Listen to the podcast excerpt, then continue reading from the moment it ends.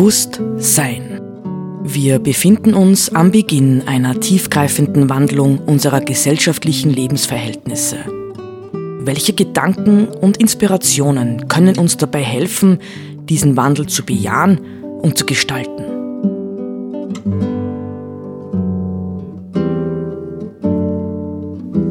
Eine Sendung von Roland Steidl.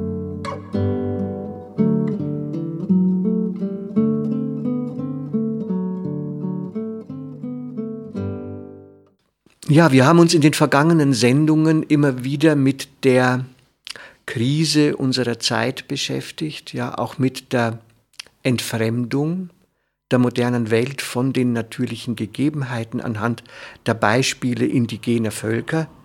Ähm, ich möchte jetzt mal so einen Perspektivwechsel machen, und zwar ähm, der Blick auf die Innenseite unserer Kultur.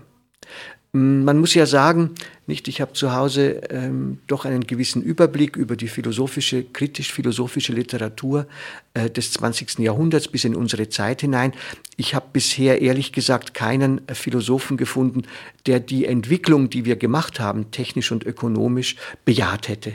Sondern im Grunde genommen ist äh, die moderne Philosophie eine Philosophie des Warnens. Ja? Ähm, wohin geht ihr da eigentlich? Nicht? Ähm, und in dem Zusammenhang möchte ich einfach zunächst einmal ein paar Texte vorstellen oder Texte vorstellen, weil die, ähm, der Grundtenor äh, der abendländisch-westlichen Philosophie, vor allem im deutschsprachigen Raum, eigentlich der war zu sagen, wenn wir diesen Weg der Technisierung, Technisierung, Technisierung gehen, dann ähm, steht die Entmenschlichung des Menschen bevor.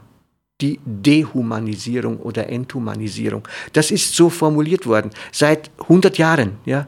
Und trotzdem äh, verfolgen wir diese Wege und äh, verfolgen sie weiter. Also ähm, ich kann immer nur wieder sagen, ich bin entsetzt, ja, dass wir mit dieser Begeisterung Digitalisierung, Digitalisierung, Digitalisierung fordern, statt ähm, eben dieses ja, bewusste Wahrnehmen der konkreten Welt, nicht der Bildschirme. Nicht? Ja, aber ich möchte zunächst einmal äh, den alten Nikolai Berdjajew zitieren. Ähm, der Text äh, heißt Mensch und Technik, aus dem ich jetzt zitiere, und ist fast 100 Jahre alt. Also er ist Anfang der 30er Jahre auf Deutsch erschienen, dürfte Mitte der 20er Jahre äh, des vorigen Jahrhunderts in Russisch erschienen sein.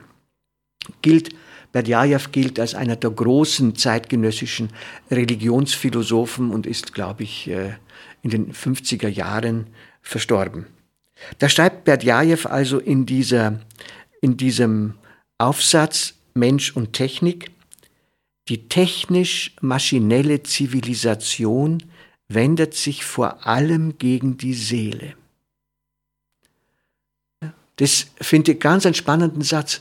Nicht, man könnte jetzt sagen, ja, was ist das über Blödsinn, wie soll sich denn das gegen die Seele wenden? Aber dieser Konnex, die Technik ist im Grunde genommen ein Attentat, ja, auf unsere Innenseite, auf unser Innenleben. Er verstärkt das dann noch. Unsere Epoche, schreibt er, wird durch die Zerstörung des Herzens, des Mittelpunkts des inneren Lebens charakterisiert. Ja, das Herz, nicht? Wir wissen wiederum, ähm, das ist auch im Buddhismus so, nicht das Herz, also unsere innere, ähm, seelische, geistige Mitte ist im Grunde genommen ja auch der Zentralbegriff des Religiösen. Wir sollen unser Herz wandeln, ja, und, und, und, und, und. Wir sollen unser Herz öffnen.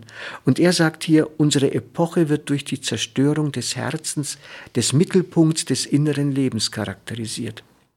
Jetzt äh, könnten wir mit dem nächsten Satz wieder eine Beziehung zu unserer vorigen Sendung herstellen, wo es ähm, um die Indianer ging, ja unter anderem.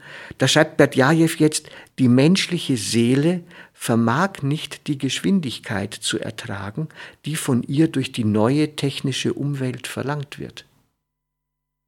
Fragen wir uns das nicht? Man könnte, man könnte sagen, fragen wir uns hinreichend, ob wir ja, die Beschleunigung, von der wir seit Jahrzehnten sprechen, nicht die die Technik über uns gebracht hat, ob die nicht tatsächlich etwas mit unserer Seele anstellt, was wir nicht verkraften. Ich denke, da gibt ja diese berühmte Geschichte nicht vom äh, Indianer, äh, der zum ersten Mal in ein Auto steigt und ein Stück weit mitgenommen wird und dann steigt er wieder aus und äh, irgendwie der Fahrer schaut sich um und er steht da, ja, der Indianer und, äh, und der Fahrer sagt, was, was machst du denn da jetzt? Sagt er, ich warte darauf, dass meine Seele nachkommen kann. Das ist eine schöne Geschichte, nicht? Aber vermutlich äh, ist die von dem Betreffenden auch so erlebt worden, ja, dass die Geschwindigkeit, äh, auch ich muss ehrlicherweise sagen, ich bin einmal in meinem Leben geflogen und habe gedacht, das tue ich nie wieder, weil das ging mir einfach zu schnell, ja, von einem Ort zum anderen äh, zu kommen. Ja, also vielleicht ein letztes noch, ein letztes Zitat von Nikolai Berdjajew. Ein furchtbarer Kampf zwischen Persönlichkeit und technisierter Gesellschaft, zwischen Mensch und Maschine steht unserer Epoche bevor. Ein furchtbarer Kampf, Kampf ja, die ähm, nicht Berdjajew habe ich hier in einem Kommentar stehen, wittert in diesen Sätzen die unerhörte Spannung zwischen der menschlichen Seele und der künftigen Allgegenwart des Technischen in der menschlichen Lebenswelt. Hier stehen Gefühl und Berührtsein gegen Rationalität und Funktionalität. Übrigens hat Martin Buber in Ich und Du das Gleiche thematisiert. Hier steht Spiritualität gegen Machbarkeit. Ein Umbruch des Selbstverständnisses des Menschen ist zwingend mit dem technikdominierten Zugang zur Welt verbunden. Hält das Menschliche im Menschen dieser Herausforderung stand? Ja, also natürlich kann man dann fragen, ja, der hat dann da, der Philosoph hat da, da äh, vor 100 Jahren hat er so gescheit dahergeredet, nicht? Man sieht doch, dass wir das alles super schaffen. Ja? Aber die Frage ist, ähm, trotz allem, ja, im Blick auf die Geschwindigkeit der Veränderungen, im Blick darauf, dass wir permanent nur mehr mit Funktionalitäten umgehen. Ja, was macht das wirklich mit unserer Seele? Nicht, wir wissen heute, es gibt Untersuchungen ähm, über die über Smartphone-Umgang, Smartphone-Sucht, äh, die eindeutig belegen, dass Menschen, die viel mit dem Smartphone umgehen, tatsächlich im Mitgefühl nachlassen. Übrigens auch etwas, was Martin Buber lange schon gesagt hat. Je mehr wir mit Technik und der S-Welt, hat er es genannt, zu tun haben, desto weniger werden wir lernen, die Du-Welt noch wahrzunehmen. Ja? Also mm, es sind tatsächlich, und das erlebt man natürlich auch heute durchaus bei Leuten, die sehr, sehr viel mit äh, technischen Geräten umgehen, es schwindet die Fähigkeit zu einfachen menschlichen Begegnungen und Berührungen dahin.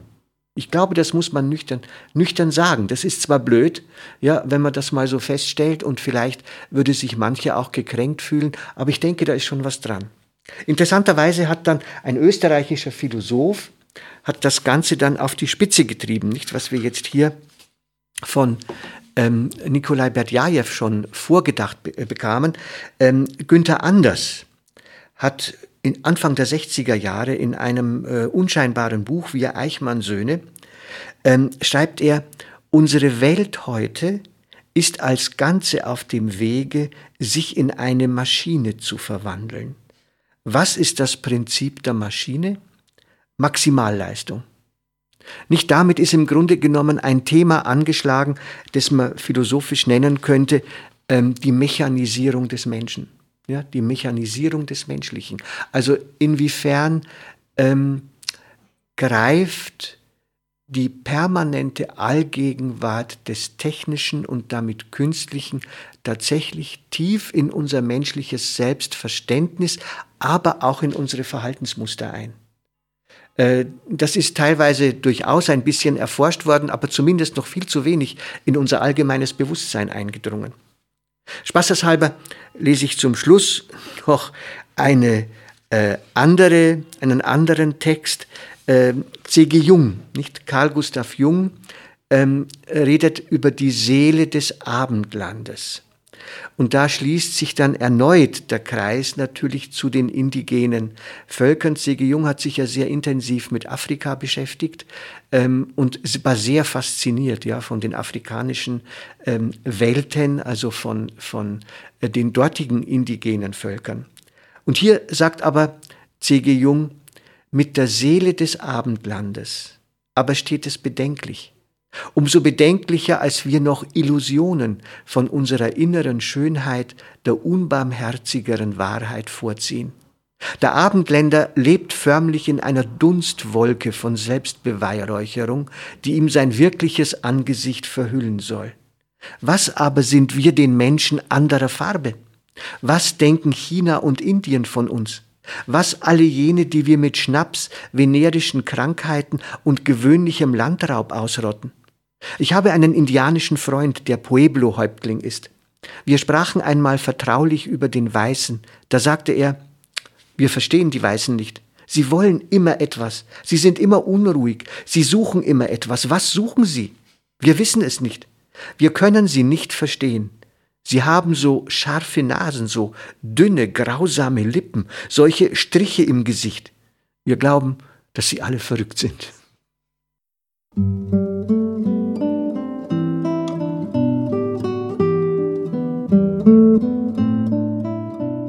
Sie hörten Bewusst Sein. Gedanken von Roland Steidl. Die Musik zur Sendung stammt von Johann Sebastian Bach interpretiert von Harald Simada. Diese Sendereihe steht auch als Podcast in unserem Online-Archiv zur Verfügung.